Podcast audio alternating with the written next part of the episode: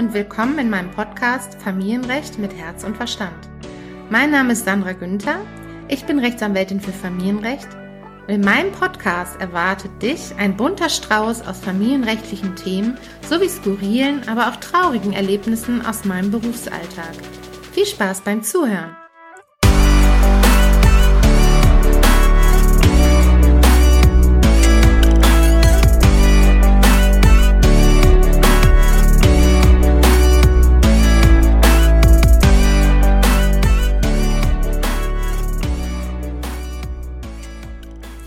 Folge 4.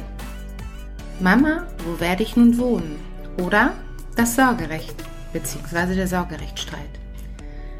Ja, wenn eine Ehe oder eine Partnerschaft am Ende ist, dann steht am Ende in der Regel eines, die Trennung. Zwar ist alleine eine Trennung für viele nachvollziehbar nahezu ein traumatisches Erlebnis, und das ist wirklich so, aber wenn Kinder involviert sind, hat eine Trennung natürlich noch einmal eine ganz andere Dimension.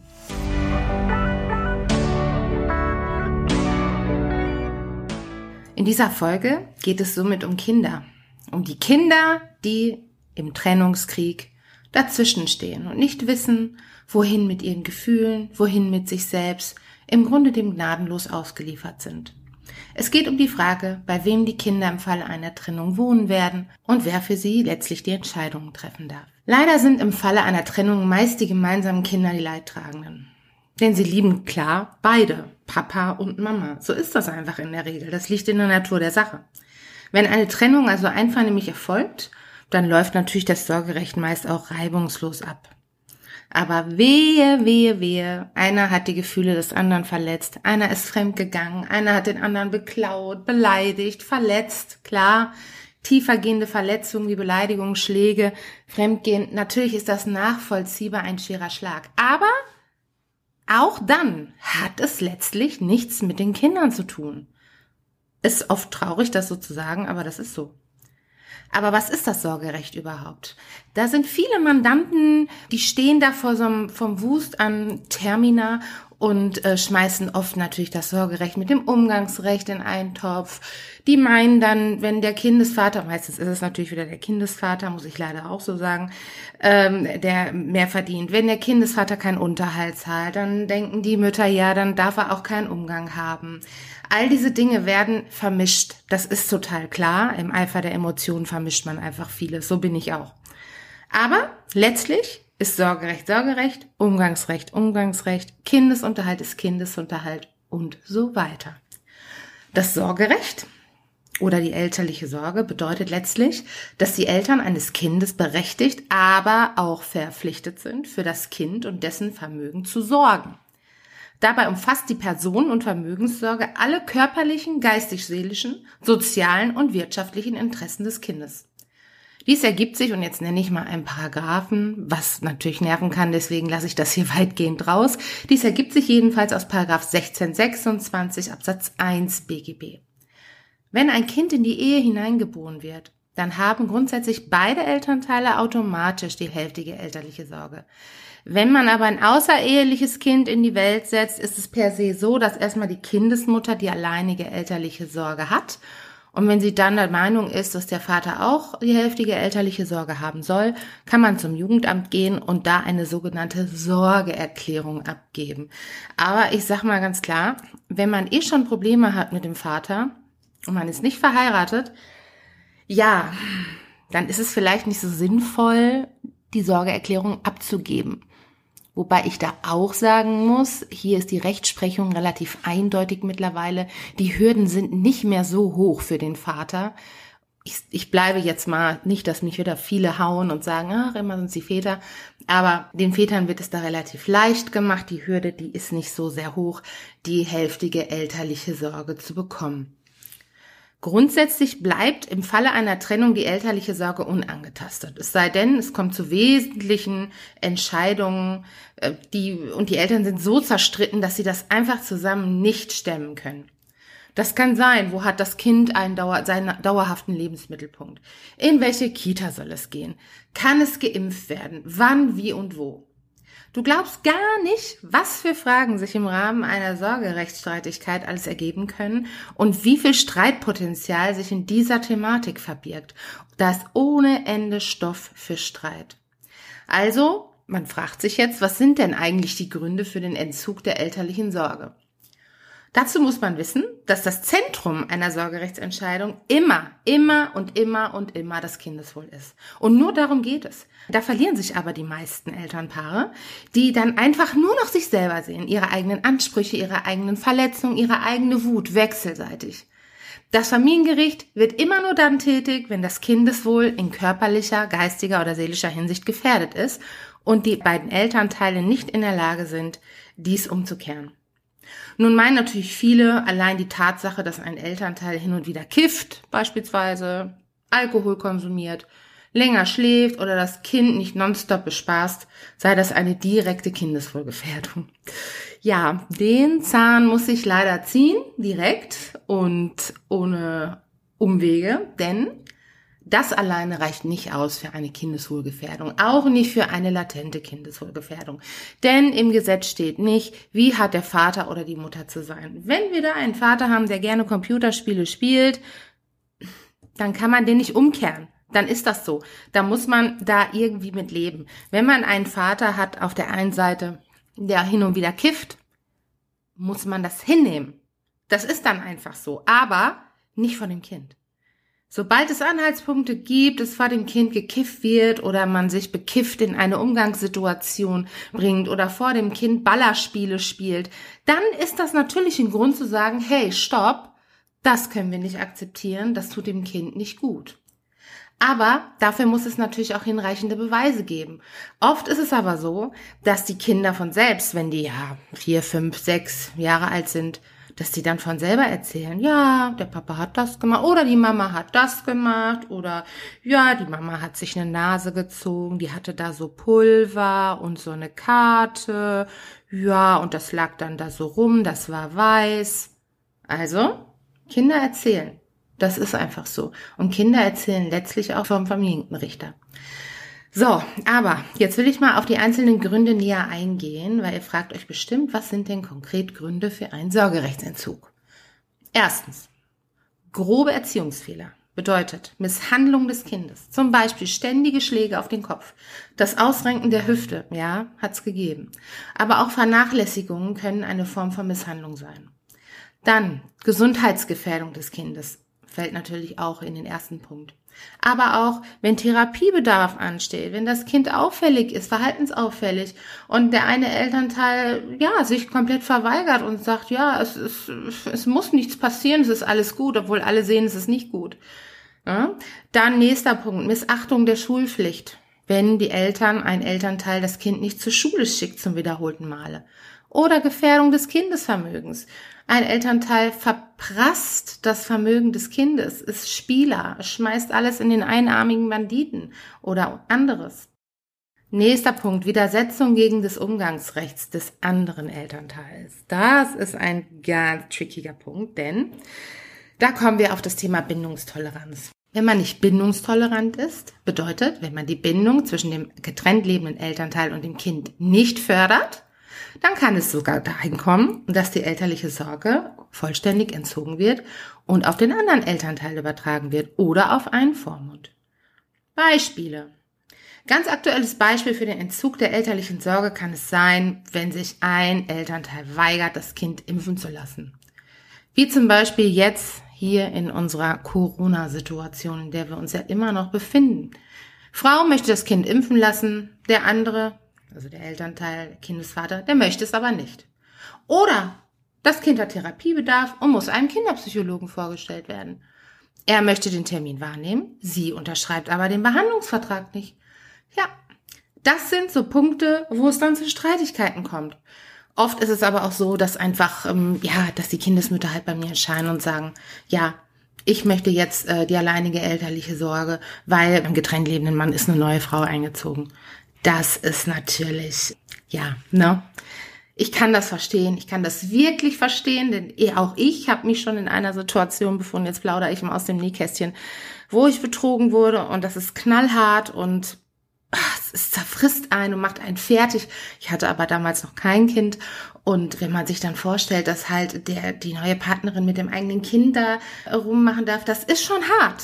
Das ist hart und klar, da sind ganz hohe Anforderungen an das eigene Verhalten und an die eigene Impulskontrolle gestellt. Was geschieht aber im Vorfeld, wenn Eltern sich um wichtige Punkte streiten?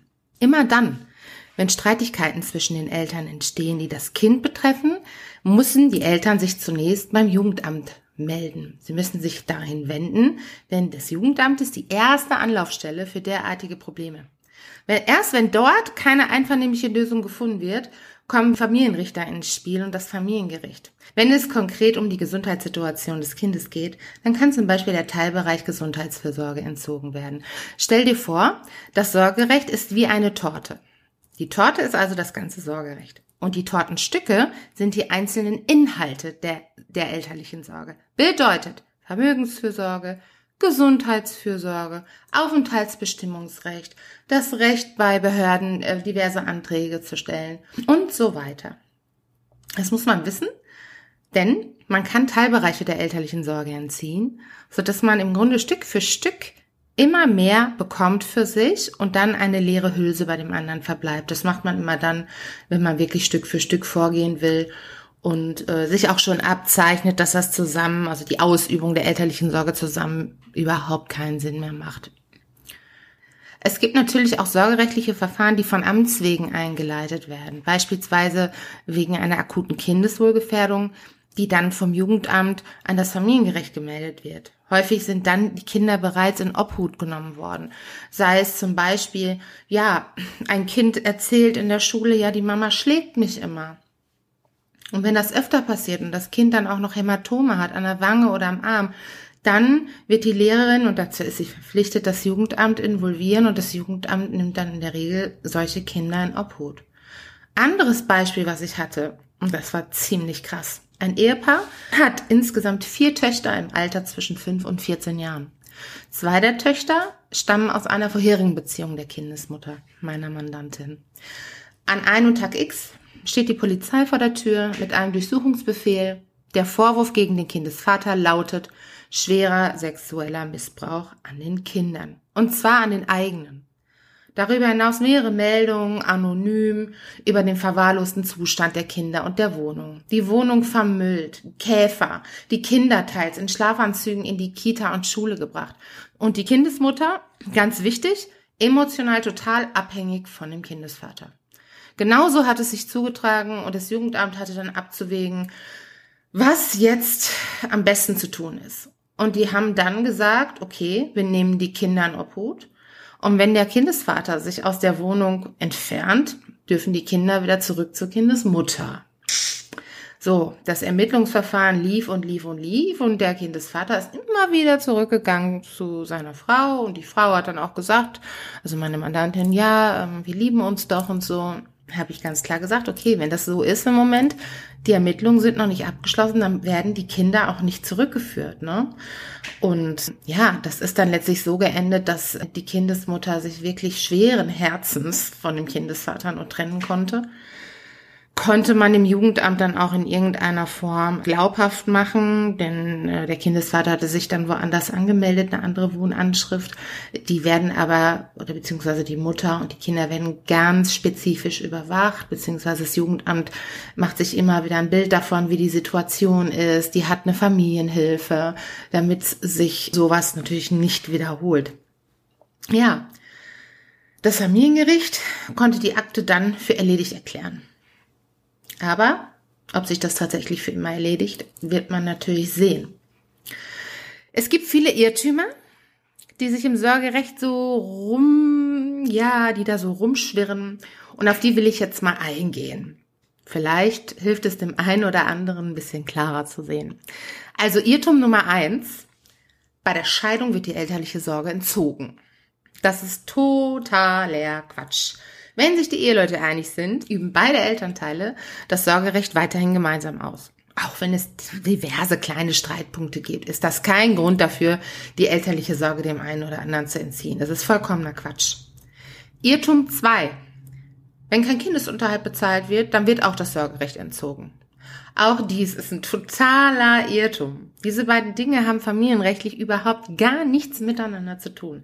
Das eine betrifft die Zahlung von Geld und das andere betrifft das Treffen gemeinsamer Entscheidungen. Also komplett andere Baustelle. Irrtum Nummer drei. Bei Drogenkonsum eines Elternteils wird die Sorge entzogen. Ja, man sollte meinen, dass es so ist.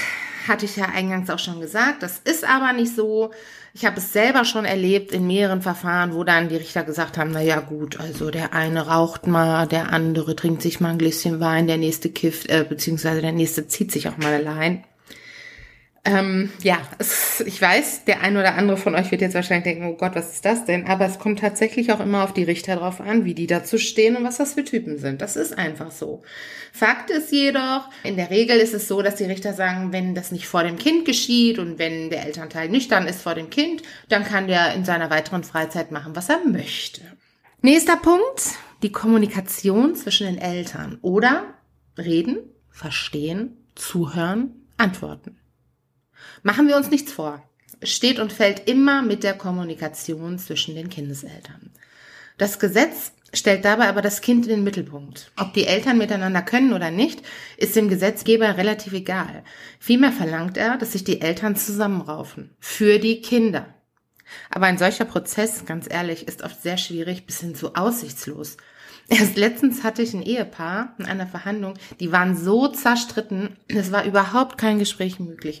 Da wurde sich beleidigt, da wurden Vorwürfe gemacht, aber du und der nächste Jahr dafür hast du aber das gemacht und du hast mich blockiert. Ja, aber du hast äh, mir damals, weiß ich nicht was, die die Kette nicht gekauft, die ich so gerne hatte. Ja, kein Scherz der nächste dann hier, aber du bist mir fremdgegangen. Ja, du hast mit der anderen geschrieben. Also ein, ein Theater ohne Ende. Es ging aber wirklich überhaupt gar nicht um die Kinder.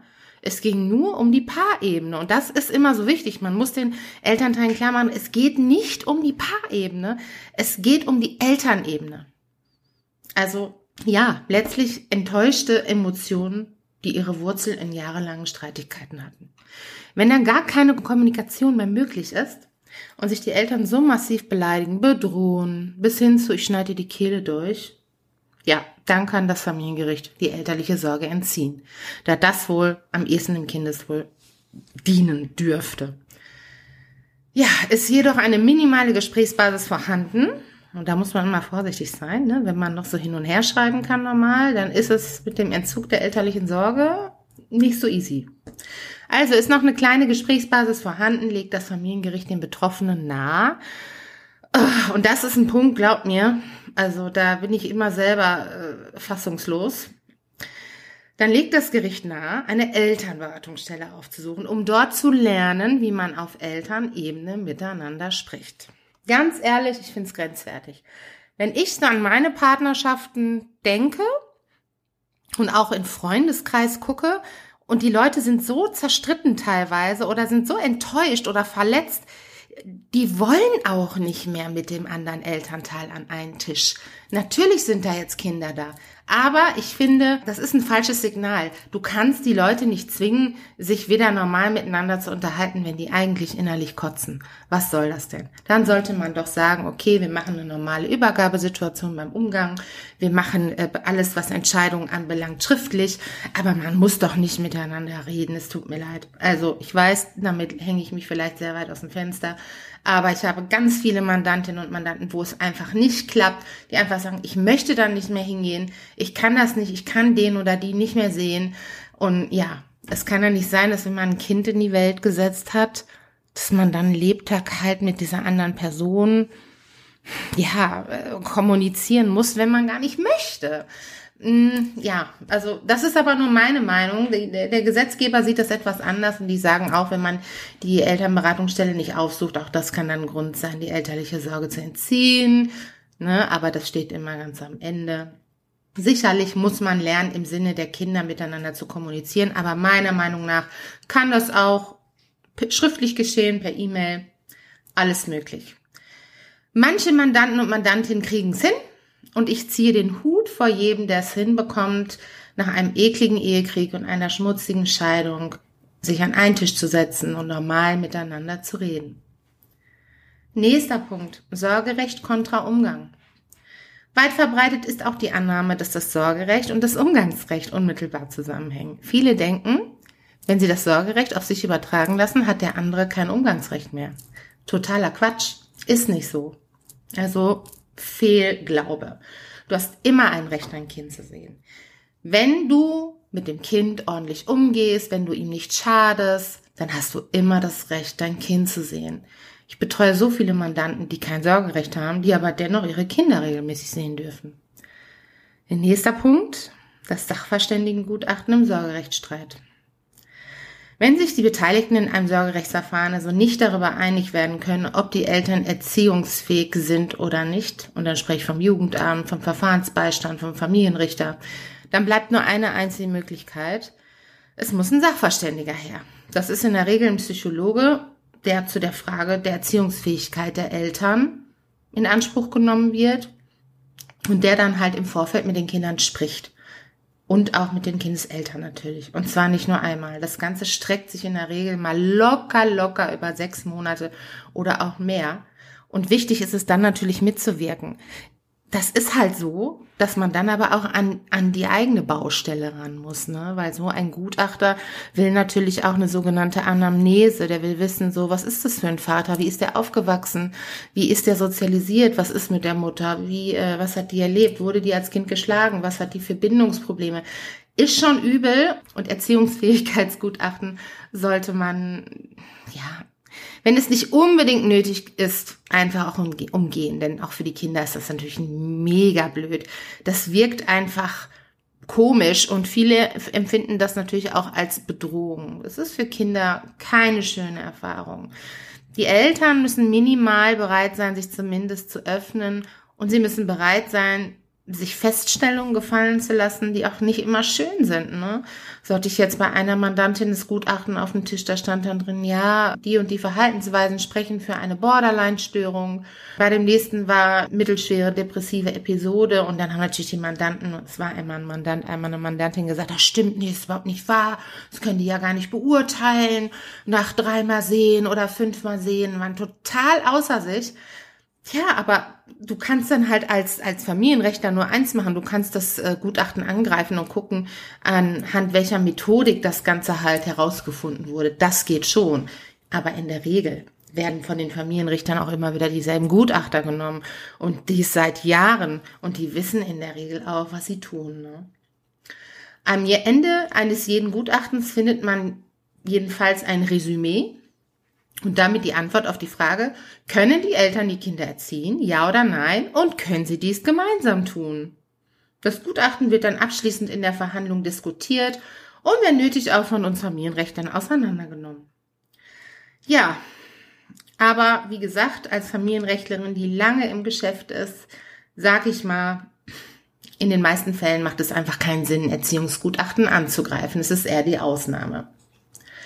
Ja, wenn sich zwei Menschen nicht mehr lieben, jedoch Kinder miteinander haben, sind sie als Elternpaar ein Leben lang miteinander verbunden. Das ist einfach so.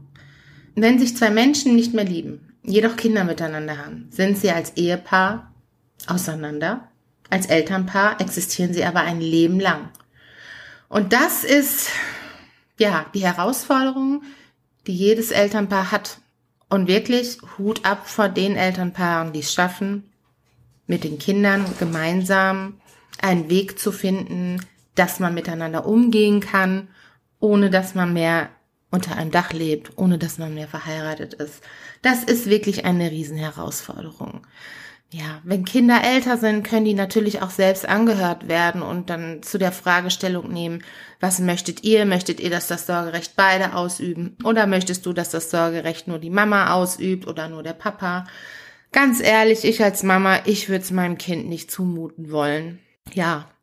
Und es sind auch nicht immer die Problemfamilien, ne, wo man jetzt meinen würde, ach, die kommen eh nicht klar, die halt sorgerechtliche Probleme haben, sondern es zieht sich wirklich durch alle Schichten, ne? Ob jung, et etwas älter, ob reich, ob arm, ob Akademiker, ob Arbeiter, da ist wirklich alles dabei und ja, ich kann nur an jedem appellieren, versucht es irgendwie zu regeln. Ihr müsst ja nicht miteinander telefonieren ständig, aber ja, schreiben, zumindest wenn es kindlichen Interessen betrifft.